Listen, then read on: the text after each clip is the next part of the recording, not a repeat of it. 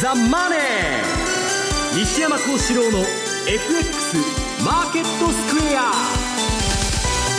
こんにちは西山幸四郎と。こんにちはマネースクエアジャパン比嘉宏と。皆さんこんにちは。アシスタントの大里清です。ここからの時間はザ・マネー西山幸四郎の FX マーケットスクエアお送りしていきますえまずは大引けの日経平均株価確認します。日経平均株価続落となりました。終値67円5銭安い。1万6601円36銭ということです。西山さん今日の動きどんなふうにご覧になりましたか？はい。まああのー、このところもう商いがものすごく減っちゃって、はい、まあこれまあ世界的な傾向なんですけど、えー、まあアメリカの市場はあの機関投資家とかヘッジファンドの商いが18週連続、はいえー、まあ売り越しがついて、先週やっとお金が入ってきたと。まあこれは統計上のデータですけど。で、全体としては、米株から7週間金が抜けて、やっと先週まあ、ちょっと入ってきたというとこなんですね。でその中で、えーまあ、あの日米の金融政策がありますから、はい、まあ、それを見てっていうことで、まあ、普通はもっと思惑的な商いが出てくるんですけど、えー、えー、今、日本市場に関してはですねあの日本株って上げるときは最低買いで上げると。で下げるときは最低の売りで下げるんですけど最低の残がないにもかかわらず全然増えないと。これはまあ外人がですね日本市場から全く引いちゃってるという状態なんですね、はい、だから黒田さんが、まあ、6月には動いてくれないとですねなんともならないなということになってきてるわけです、うんはい一方のドル円です。この時間が107円の前半での推移です。107円の丸4丸6あたりでの動きです。比嘉さん一応107円は回復はしていますが。まあそうですね、はい、あのただあの今週の週初ですか。あの雇用統計を受けた後だったんで、はいえ。ー、またちょっと下来るんじゃないのと。そうですね。ちょっとそういう不安あったんですが、まあ、そこはですね回避されてというところで、まあ、昨日あたり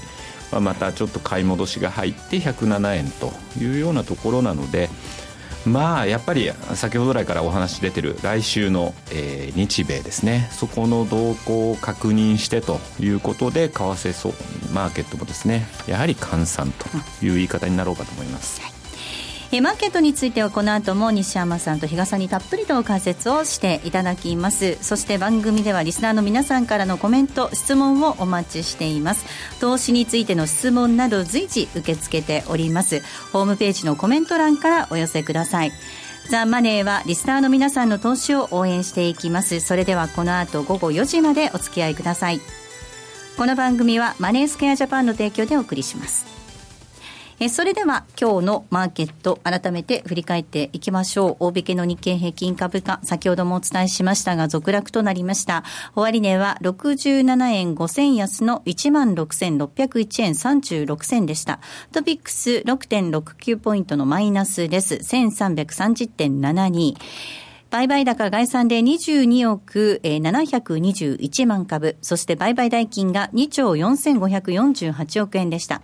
値上がり銘柄数が615銘柄、対して値下がりが1182銘柄、変わらず161銘柄となっています。業種別の騰落率見ていきますと、今日は33の業種のうち上昇したのが4業種のみとなりました。上げ幅大きかったのが空運です。そして精密金属、医薬品、この4業種のみプラスとなりました。残る29業種マイナスとなっているんですが、下げ幅大きかったのが金編の工業、そして鉄鋼、石油、非鉄などとなっています。売買代金のランキング確認します。トップがトヨタです。2位がソフトバンクグループ、そして3位に三菱 UFJ、以下三井住友 KDDI となっています。一方の売買高のランキングも確認します。こちらはトップがみずほでした。2位が三菱 UFJ、3位に神戸港です。以下、東芝ユニチカと続いています。えでは、今日のマーケットの外況、引け後の情報などについてはマーケットプレスから続いて、引き続いて今野記者です。はい。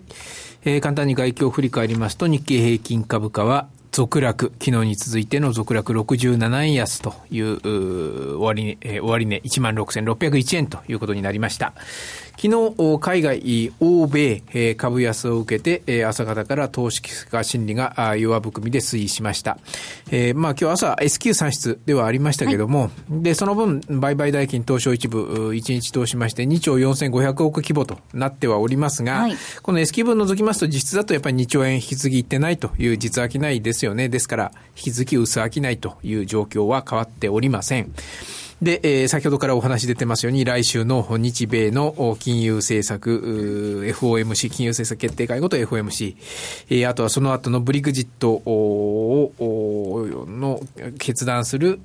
国民投票、はい、イギリスの国民投票ですね。このあたりの動向を見極めたいといったムードが強く、全体的に売買ともに手控えムードが強かったという一日で、えー、総括できると思います。あと、原油価格も、まあ、このところだいぶ上昇してきており、じわっと上げてきておりましたが、今日のところは、あ海外の先物市場などが下げてたということもありまして、えー、このあたりも押し上げ効果、押し上げ要因にはなってなかったという感じでしょうかね。うんはい、えー、為替相場、ユーロは弱かったんですけども、まあ、そうですね。そういう意味では、ユーロ安に対し、ユあユーロに対しては円高ではありましたが、ただドルに対してはね、円安気味ということもあって、えー、このあたりは、あただ、あんまり輸出関連が買われたっていう感じでもないんですよね、そういう意味ではね。まあ、若干ですからね。若干気持ちね、うんはい、そういう意味では、まあ、全体としては、為替は小動きということでいいんだと思いますね。はい、中身的には引き続き食品ですとか、薬品ですとか、あ景気の影響を受けにくい内需系の銘柄、いわゆるディフェンシブ関連のところが、あしっかりということで、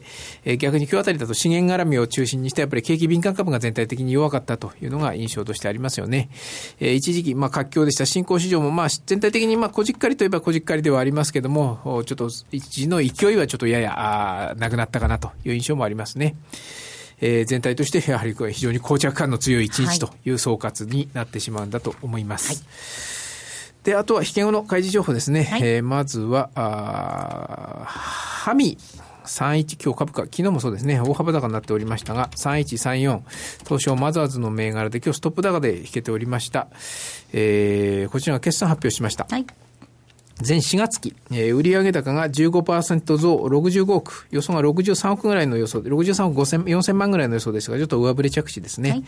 営業利益34%増、純利益は34%、同じく34%増、はい、ということで、利益はただ予想よりも若干気持ち下振れではあります。はい、まあ、ほぼ予想の範囲内ではありますけどね、若干弱めの数字にも見えます。えー、新年度、今4月期、16年4月期の予想、売上高15%増74億、営業利益18%増、純利益31%増ということで、こちらで2桁増収増益の新年度予想ですね。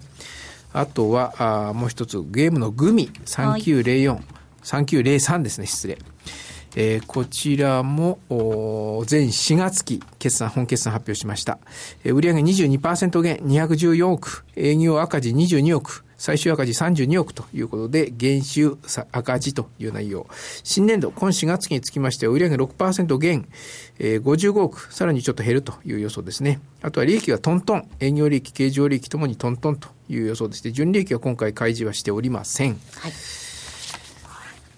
終値、確認しておきます。はい、えまずは3134のハミーです。こちらは今期も2桁の増収増益見込んでいます。終値が300円高の1729円ということで、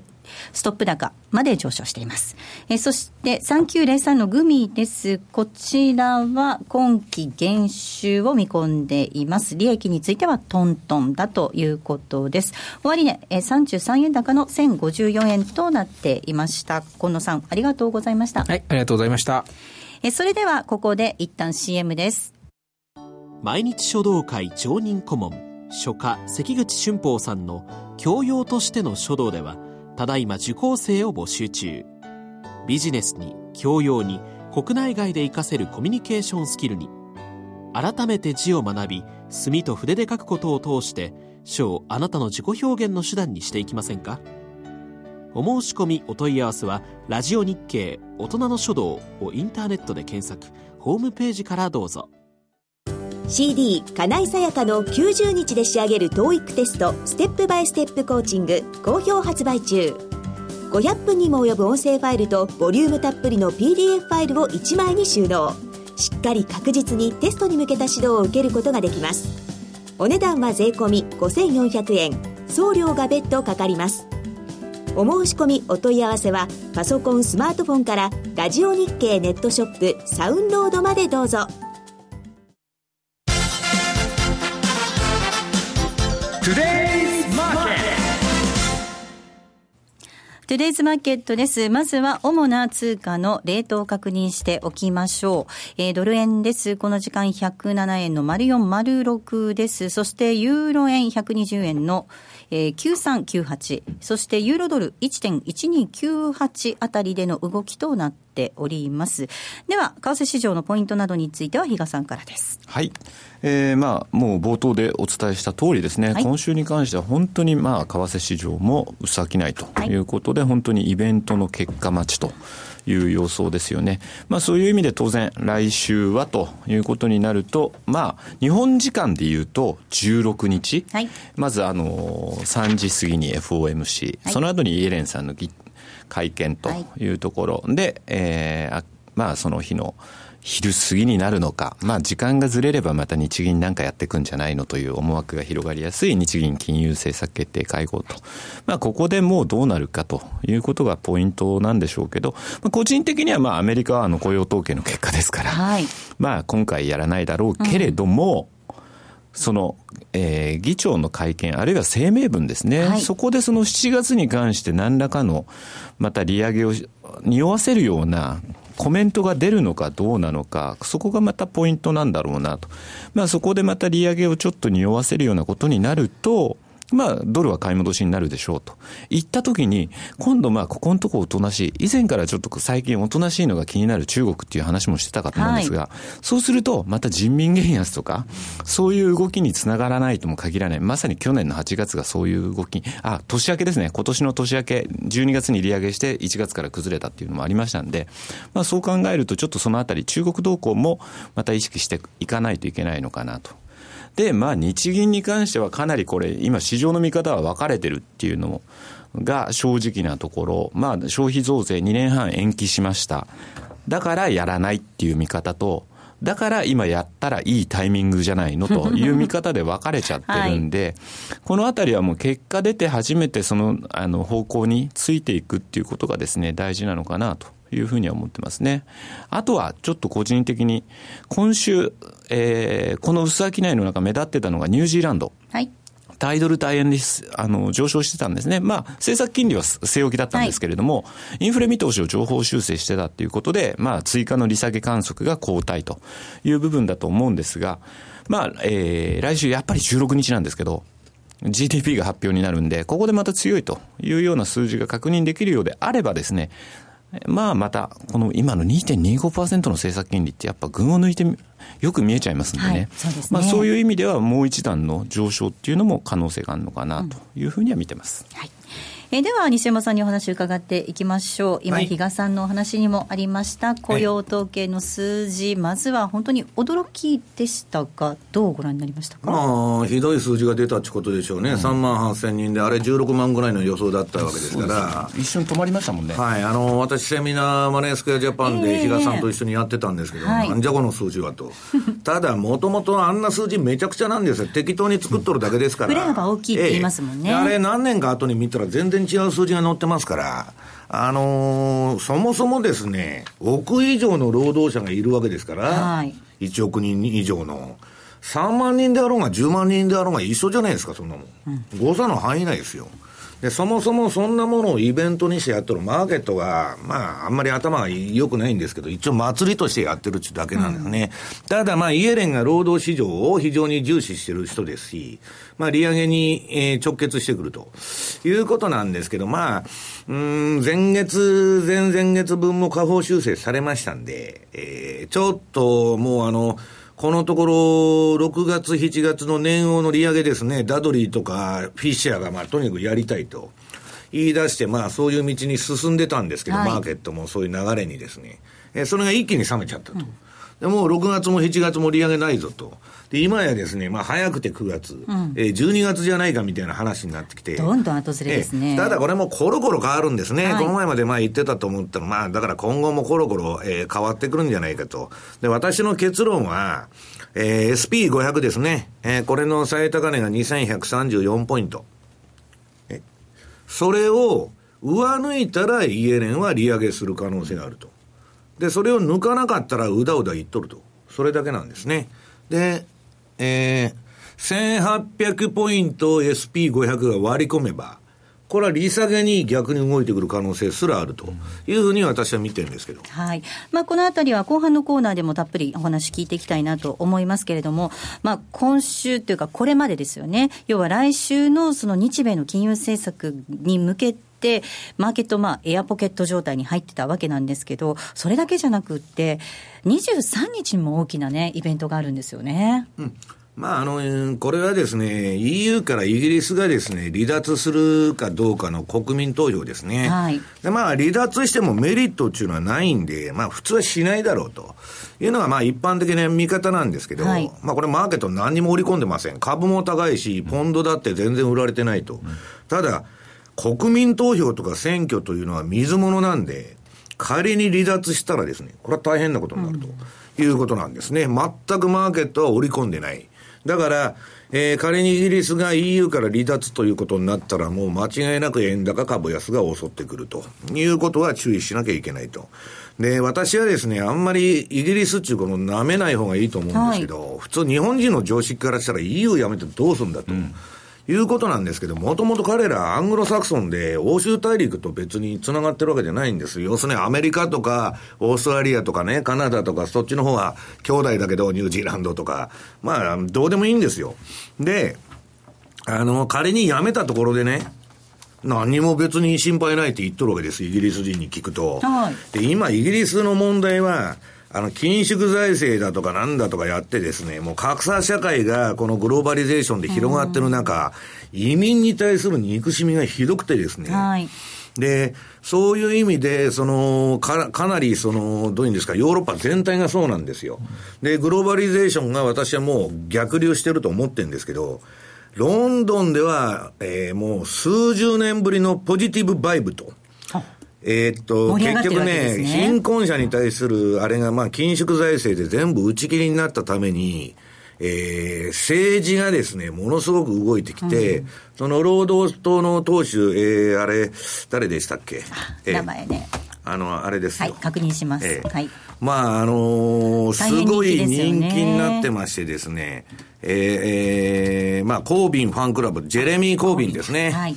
コービンファンクラブっていうのができるぐらい、まあ、オバマがアメリカの大統領候補で出てきたのと同じぐらいの人気がある。で、この前のストスコットランドの独立から始まって、まあ、ちょっと空気が変わってるんですね。だから日本人みたいに空気読んでヘラヘラヘラヘラですね。人の顔色を見ながら決める国民じゃないですから、自分で考えますから。まあ、喧嘩を見ないと分かんないということですね。はい。あとはどれだけちゃんとですね、その賛成派、反対派、それぞれがちゃんとこの影響を理解してるかっていうのも問題だと思いますよ。場合によっては誤ったようなことをそのまんま伝えちゃってて、それを国民が鵜呑みにしちゃう。ってなっちゃうと、やっぱり離脱した方がいいんじゃないのっていうふうに取られかねないと思うので、それがどう報道されてるかちょっと気になりますね。そうですね。そしてですね、今週、気になるニュースがあったんですけれども、はい、三菱 UFJ 銀行が、プライマリーディーラーの資格を返上するんじゃないかっていう話ですよね、はい、これ、これはもう、あのー、三菱銀行としては単なる損得完了でですね、国債一定額引き受けなきゃいけないわけですから、損したくないと。で、プライマリーディーラーの利点って何かと、えー、財務省の、えー、談合じゃないや、その審議会みたいのに入ってですね、談合って言っえっと、その、ミーティングに参加できて、まあ、なんかいろんな情報が得られる情報交換できるんですね。いうのが、まあ、あるわけですけど、それだけですから、プライマリーディーラーのあれっていうのは。そうすると、まあ別に損得勘定で辞めたいと。で、辞めたいっつって、その一番でかい銀行が辞めたらですね、うちも辞めたいっつうのが出かねないと。はい。そうすると、日本の国債というのは、日銀とですね、その、えー、出張所みたいな銀行がですね、うん、えー、都銀だ、メガバンクだとか、そういうのが、いわば、まあ、海外から見たら談合して、えー、閉鎖的なマーケットをつ、え築いてきたと。はい。それが、まあ、談合破りみたいな目に移りかねないと。はい。だから、あの、よくね、あの、大札さんが、えー、確か先週の番組で言われてた、日本が中央銀行バブルの引き金を引くんじゃないかというような報道があるわけですけど、はい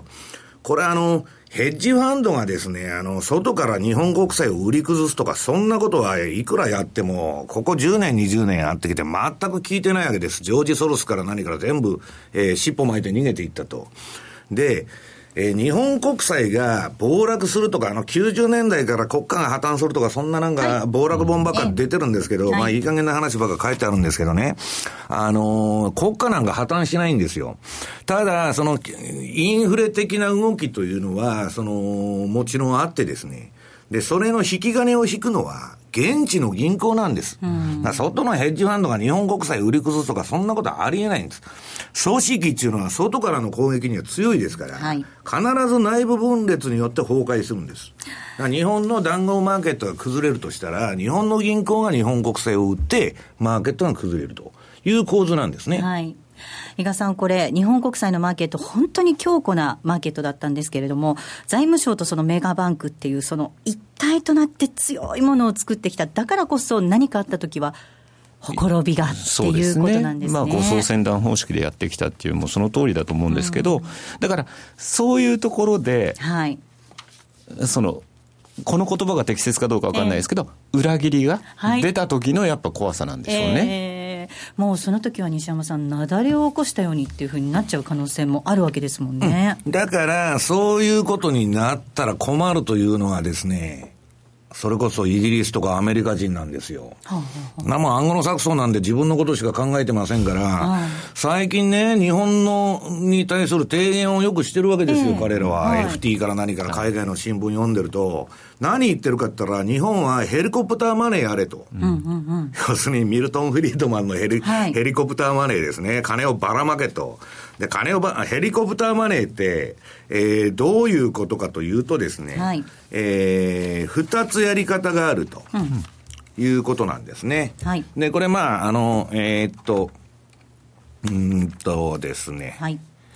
えー、あたかもヘリコプターから現金をまばばらまくように中央銀行あるいは政府が対価を取らずに大量の貨幣を市中に供給する政策と言われてますよね、はい、やり方が2つある。うん、うん、やり方が2つあってですね、えー、要するに1つはですね、はい。国債や手形などの資産を買い入れる買いオペレーション。いやいや、そんなあの難しい話しても、あの、はい、えー、聞いてる人が分かりませんから、はい、えー、っと、ヘリコプターマネーっていうのは実際に何するかというと、はい、中央銀行、別にヘリコプターからあの、金ばらまくわけないです。それあの、例えとして言っとるだけで、中央銀行が紙幣を増発して、将来拡大する財政赤字を、はい、えー、直接ファイナンス、うん、財政ファイナンスと言われてる、まあ今事実上もうやってますけどね。はい。で、もう一つは中央銀行が揮発、揮発債を買い入れて、えー、バランスシート上に無利子永久債として計計上ししてですね、事実上償却すると。これはまあどういうことかって言ったら、借金帳決にすると。要するに日銀が持ってる国債をゼロ、ゼロの永久国債にすると。で、それ、それに転換しちゃってですね、で、永久に日銀が、えー、保有すると。そうすると日本の借金はなくなりますと。はいなこと言ったら世界に不景気は存在しないと、うん、みんなそれやったらいいんですから、はい、それやると何になるかと。もうめちゃくちゃなインフレになりますよね。通貨は暴落して。だけど、それを進めとるわけです。で、そのヘリコプターマネーをやれって言ってんですけど、えー、やるのはいいんだけど、規律正しくやりましょうと。規律正しくヘリコプターマネー、はい、どういうことかと、規律正しく、要するに、これ一回ね、一回、あの、もうよ、やっちゃうと、歯止めが効かなくなると。えー、で、ね、政府が悪用すると。はい、まあ、かつてのヒトラーもそうでしたし、いろんな人がやってるわけですよ、その。で、えー、そうなると困るから、ちゃんと規律を持ってやりなさいと。というのは私は読んでてですね、イギリスとかアメリカの連中からしたら、日本に小小出しにヘリコプターマネーをやらしてですね、時間稼ぎして、え徐々にフェードアウトしてくれと。だんだんですね、ダメになってですね、一気にあのハイパーインフレとかあの株の暴落とかやれると困るんで、じりじり終わってくれと。じわじわ攻めていくんですね。はい、日本はフェードアウトして消えていくようにですね、うん、あ他の国に迷惑かけてくれるなっちゅう提言なんですね。なんか、恐ろしい提言ですけれども、比嘉さん。いや、どう答えればいいんでしょうって今固まってますけどね。ね本当ね。で、その中で日銀はまたどう動いて、本当にどう動いてくるのか、来週注目ですけれども。いや、誰に聞いたって、最後は出口がないからヘリコプターマネーだって、それはね、新聞社の人から何からみんな言ってるわけですよ。最後はそうなるんだと。うんで、それはですね、今私に言わしたら、あの、グローバルデフレの時代ですから、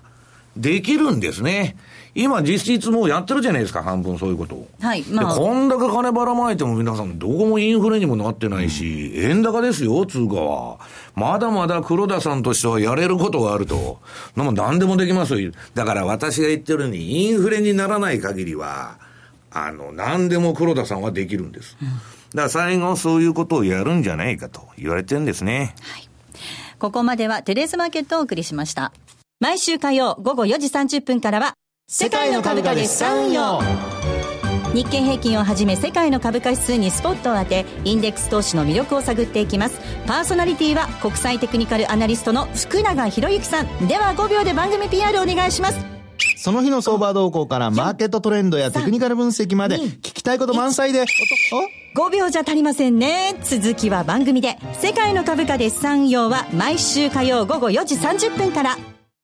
桜井英明の月間デリバティブ ETF 投資指南6月号。世界経済マーケットの流れは ETF リートに追い風を送る。ETF リートはこの銘柄で稼げ。好評発売中。DVD およそ50分。お値段は税込8640円。送料が別途かかります。詳しくはラジオ日経ネットショップサウンロードまたは電話03-3595-4730まで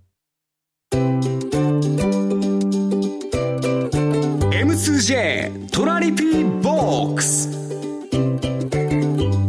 トラップリピートトラップリピート。僕の名前はトラリピトラップリピートトラップリピート。それを略してトラリピー。M2J トラリピボックスのコーナーです。FX 投資をもっと楽しくトラリピで成果を上げることを目指していきましょう。このコーナーはリスナーの皆さんからいただいた質問をご紹介しながら進めていきたいと思います。まず、えー、こんな、えー、質問からです。フェイバー FX さんからいただきました。利益を上げている個人トレーダーは大体どのくらいのレバレッジでトレードをしているのでしょうか？ということです。比嘉さん、どうなんですかね？ごめんなさい。ちょっと、あの、ちゃんとデータを取ってないので、何とも言えないんですけれども、はい、ただ、あの、まあ、当社としてはですね、やっぱりレバレッジっていうのは抑えておきましょうと。まあ、資金効率を良くするというレバレッジの使い方もあるわけですが、まあ、特に今なんか不確定要因がうごめいているとい。うことになれば、はい、当然レバーを抑えましょうねというところで、まあ、2から3倍ぐらいというような話はさせていただいてるんですが、まあ、あの、ちょっともしそういうデータですね、きちんと調べられたら、ちょっとまた来週以降のちょっと宿題としてお預かりしたいなというふうに思います。はい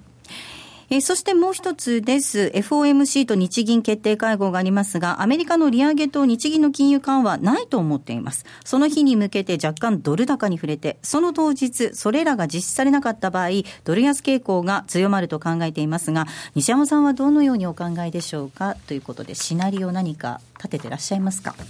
いや、あのー、日銀がそれを動かなかったら、まあ別に期待感が今度そんな高まってるのかどうかわかりませんけど、まあ何も変わらないと。で、アメリカの方は、その、先ほど比嘉さんが言われてたように、まあやらないと。まあイギリスのね、国民投票が済むまで、まああのー、動けないと。FRB としても。だから、まあ7月以降と言われてるんですけど、その、うん、イエレンが何言うかですよね、また。で、まあ、どうせ、そんなにまた玉むしろでですね、はっきりしたことは言わないんでしょうけど、えー、どういうんですか、まあ、その会見に注目なのかなということですね。はい。どんな？あれですよね、数か月以内に適切と言ってたのが、この間もうその文言なくなったりとかしてましたんでね、またそういったキーワードが出てくるかどうかだとは思いますよね。はいもう一つ質問ご紹介します。スーパーまっちゃんさんからいただきました。いつも役立つ情報ありがとうございます。えー、明日のニューヨークダウ証拠金取引スタート記念セミナーに申し込んでいましたが、急な仕事が入り行けなくなりました。あ、残念ですね。そこで比嘉さんにお願いです。はい、東京だけでなく、大阪や名古屋など他の地域の開催していただけないものでしょうか。CFD のセミナー少ないですよね。よろしくお願いしますといただいております。要望ということですね。はい。はい。まあちょっと明日のね、セミナーにご参加いただけなくなったというのは残念なんですけれども、はい、まああの、そういう声っていうのが、また、あの、いろんな地域、各地でですね、セミナーをさせていただくというですね、やっぱきっかけにもなると思うんですね。ですんで、そういう声、ぜひ、あの、どんどんですね、お寄せいただければですね、私ももちろん、あの、この要望をですね、あの、今日、社に持ち帰って、こういうご意見がありましたということはしっかりお伝えして、まあ、あの、他の地域でもですね、随時セミナーを行っていけるような体制にはしたいなと。それでなくても、あの、うちの場合、ほら、全国セミナープロジェクトみたいなので、はい、ずっとこう、あの、いろんなとこを回らせていただいた経験もありますので、えーはい、またそこにつながっていくんじゃないかなと思います。非常に、あの、いいご意見といいますか、はい、要望ありがとうございます。ありがとうございます。明日は本当残念ですが、明日いらっしゃれる方は、ぜひ会場でね、西山さんと比嘉さんおりますので、会いに来ていただければと思います。よろしくお願いします。もう一つだけいきたいと思います。ネズミ男知事さんからいただきました。こんにちは。西山さんが使われているトレンドのあるなしを見るボリンジャーバンドと標準偏差ボラティリティについてです。26と21を使い分けていらっしゃるのはなぜなんですか？あえー、っとですね、あのー、ボリンジャーバン、本当は21でもいいんです。あの、標準偏差もね。で、ボリンジャーバンド21使ってるっていうのは、えー、っと、一月はだいたいまあ21営業日と考えて、えー、えー、まあ、1ヶ月の市場参加者のコストに対して、えー、それのボリンジャーバンドを使うと。移動平均っていうのはその市場参加者のコストですから。で、なんで標準偏差26を使ってるかというとですね、一番綺麗だからなんです。要するに、ギザギザを取ってるんですね。その、えー、要するに上がったり下がったりですね、えー、してると、よくあの、ボラテリティっていろんなのがありまして、はい、インプライドボラテリティとかね、ヒストリカルボラテリティのチャート見た人はわかると思うんですけど、毎日ギザギザ降ってるだけで、はい、カクカクみたいな、えー、上がってんのか下がってんのかさっぱりわからんと。うんで、理想的には相場の動きがサインカーブみたいにですね、規則正しくなったらこれは一番捉えやすいんですけど、まあ相場っていうのはまあそうなってないんですけど、とにかくノイズを取るためにですね、えー、私がいろんな日数でやった結果、26がどんな商品を、に対しても一番綺麗だということがあったんで、26を使っているということですね。はい。えここまでは M2J トラリピーボックスお送りしました。マネースクエアジャパンは FX は投機ではなく資産運用であると考え、特許取得済みのオリジナル発注機能や独自のリスク管理ツールの開発により、今までとは違った取引スタイルを個人投資家の皆さんに提案しています。オリジナル発注機能の代表例をご紹介しましょう。トラップリピートイフダン、通称トラリピです。これは普段忙しくて、為替レートや情報などを頻繁にチェックできないような方々にも、しっかりと投資できる手法を作りたい。そんなコンセプトで開発しました。具体的には、もしもこのレートで買えたらいくらで売るといった注文、つまりイフダンをたった1回設定するだけで、複数発注できる、つまりトラップができ、さらに成立後、自動的に注文を繰り返すリピット機能まで備えたマネースクエアジャパン独自の発注機能です。一度設定すれば手間なく24時間収益チャンスが狙えます。またトレード画面に貼り付いて相場の動きにやきもきすることもないので、感情に左右されない取引が可能です。リアルの取引に入る前にトラリピを試してみたい。そんな方には実際のトレード画面、実際のカーセレートで取引できる FX のバーチャル取引、トラリピ FX バーチャルをご用意しています。ご登録、ご利用は無料です。詳しくはマネースクエアジャパンのホームページをご覧ください。マネースクエアジャパンが提供する外国為替証拠金取引は、外国為替相場の変動や各国市場金利の変動により損失を被ることがあるほか、その損失は投資金額を上回る恐れがあります。また、トラップリピートイフダンは取引の利益を保証するものではありません。取引説明書をはじめ、契約締結前交付書面などの内容を十分にお読みいただき、ご理解の上お取引ください。なお取引に際しては所定の手数料がかかります。金融商品取引業者関東財務局長金賞第2797号株式会社マネースクエアジャパン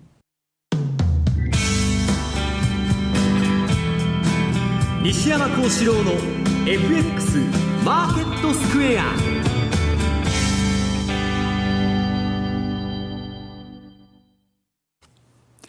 さあ、このコーナーではマーケットの見方について西山さんにいろいろな角度で教えていただくコーナーです。今日のテーマです。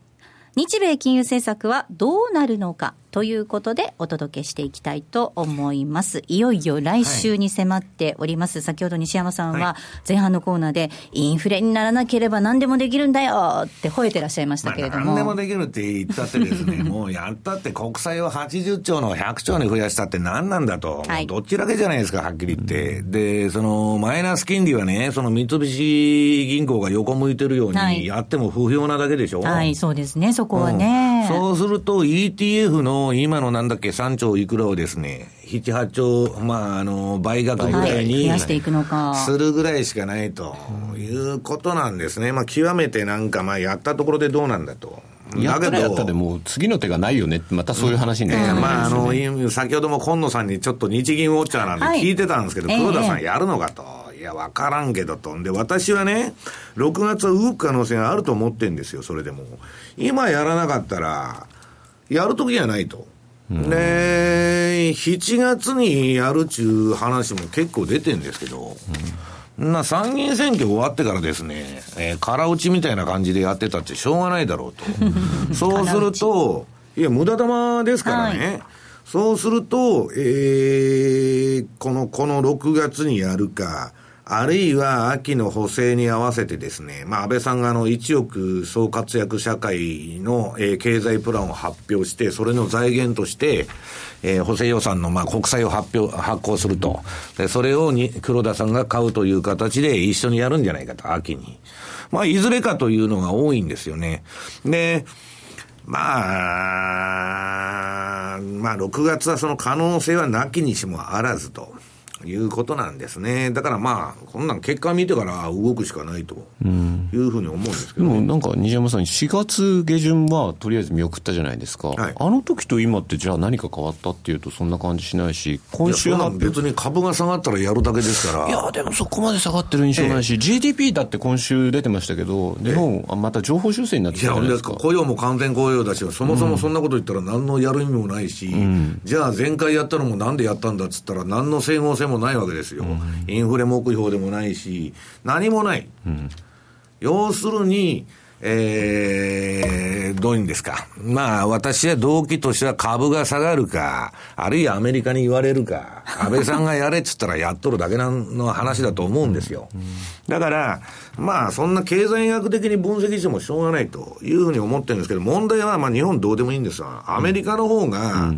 金利を上げる上げないっていうのは、私は大きな問題だと思うんですよね。そうですよね、ええちょっと一つ、えっと、参考までにお伝えしたいんですが、先ほどヘリコターマネーのお話がありましたが、ぜひ参考の記事、日経新聞の経済教室の記事ですよね、読んでほしいそうですよね。えーっと、あのーこれ、どこに行っちゃったんだ？ヘリコプターマネーの是非日銀の財政資金供給6月6不可避日、あー7日。6月7日のですね、日本経済、あ日本経済新聞の経済教室。はい。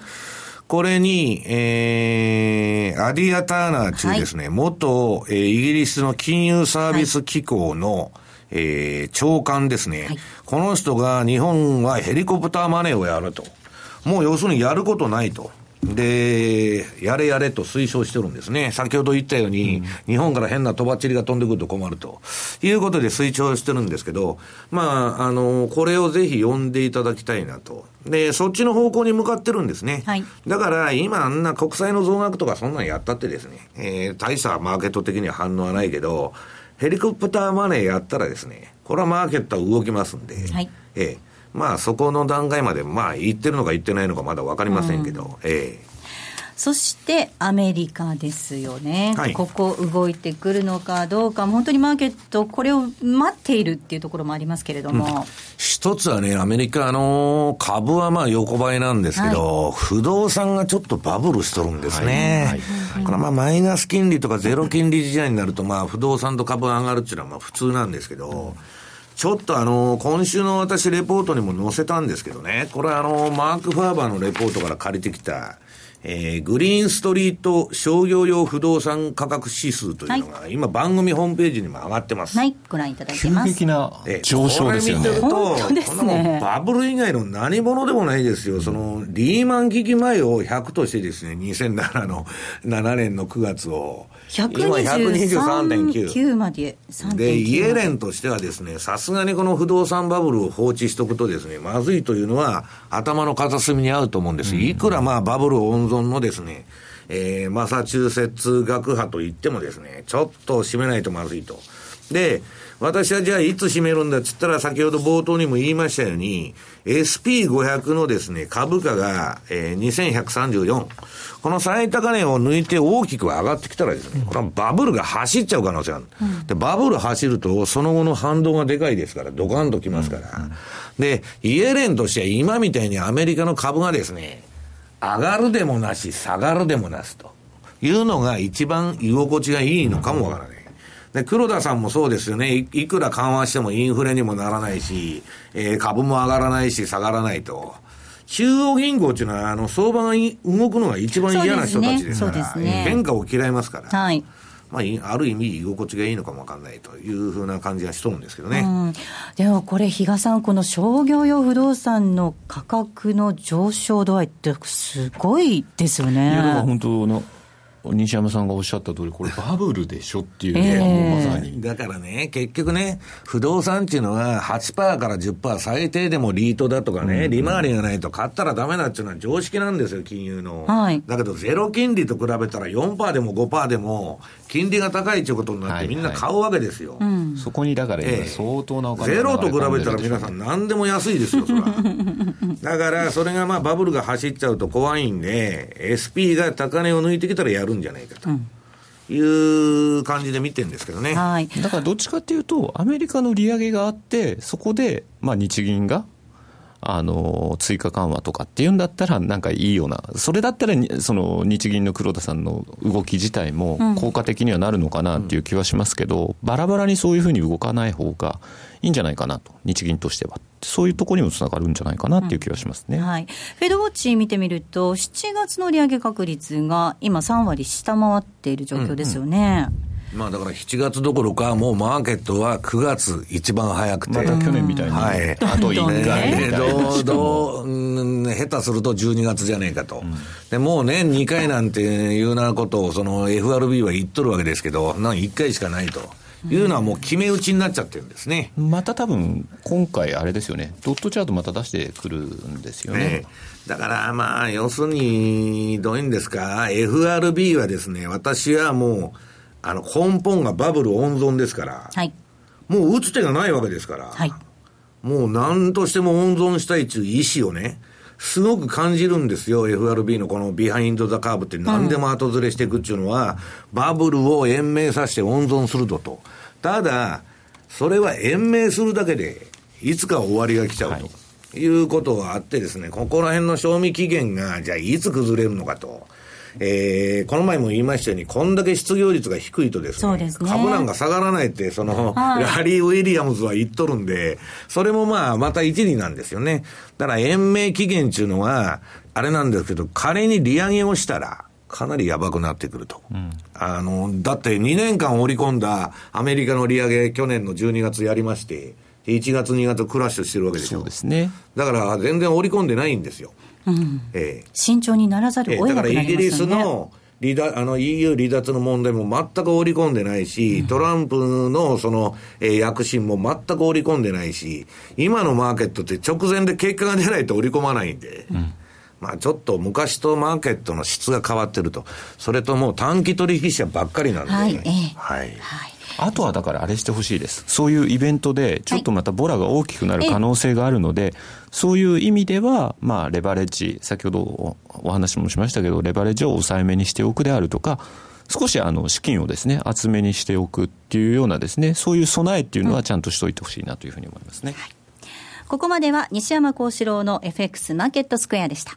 こんにちは。レイモン・メリマンです。新刊 CD 音声ダウンロードメリマンスペシャル2016年後半を読むは6月16日発売。日米株式の年前半の最安値を重要変化日でズバリ的中させたレイモンド・メリマン氏が先生学と独自のサイクル理論で年後半のマーケット世界情勢をズバリ予測価格は税送料別で6000円お申し込みはインターネットまたは0335954730ラジオ日経までになるレースが今すぐ聞ける。ラジオ日経のレース実況をナビダイヤルでお届けします。開催日のレースはライブで3ヶ月前までのレースは録音でいつでも聞けます。電話番号は0570-008460 0570-008460 0570を走ろうと覚えてください。情報量無料かかるのは通話料のみ。ガイダンスに従ってご利用ください。M2JFX 投資戦略 FX 投資戦略のコーナーです。お伝えする前に一つニュースを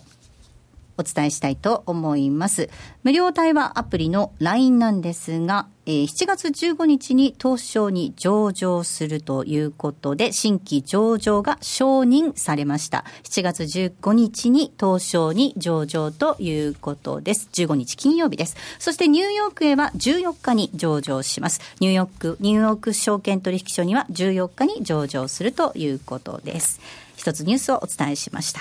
では、ここからは M2JFX 投資戦略お届けしていきます。比嘉さんです。そうですね。はい、ちょっとまあ、あの、先ほどもちらっと言ったんですけど、割とここに来て、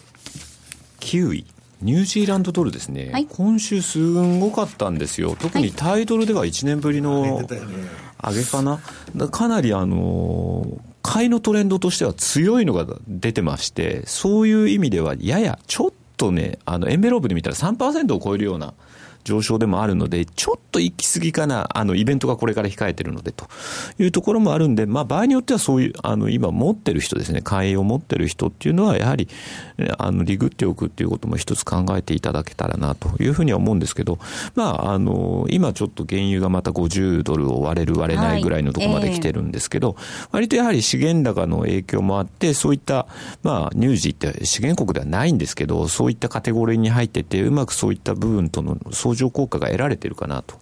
いうのもあるんで、少しちょっとやっぱり、あの、ちょっと変化球ではないんですけど、来週あたりはちょっと乳児注目してみても面白いのかなっていうふうには思ってますね。今週は5ドルも比較的相対的ですけども強かったですよね。そうなんです。ただ完全に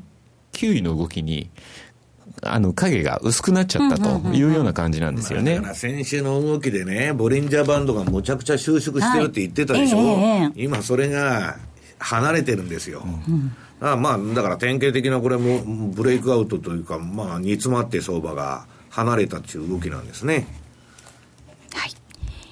オセアニア通貨、このあたりも来週見ていってはいかがかなと思います。えそしてご案内です。M2J に講座をお持ちの方限定のコンテンツなんですが、その名も西山幸四郎の戦略ボイススタートしています。こちらは西山さん、比嘉さん、津田さん、そして私が番組が終わった後に収録しています。今すぐ参考になります具体的な FX の投資戦略を大体毎週10分ぐらい収録しましてお届けする音声コンテンツになってております M2J のマイページ内でお楽しみいただけますので講座をお持ちの方はぜひお聞きいただければと思います。講座をお持ちでないという方はぜひ講座を開設していただければ嬉しいです。ここまでは M2JFX 投資戦略お届けしました。さあお送りしてまいりました。ザ・マネー西山幸四郎の FX マーケットスクエアそろそろお別れのお時間です。来週は大注目のイベントありますね。ここまでのお相手は西山幸四郎と。マネースクエアジャパン比嘉宏と。大里清でした。さようなら。この番組はマネースクエアジャパンの提供でお送りしました。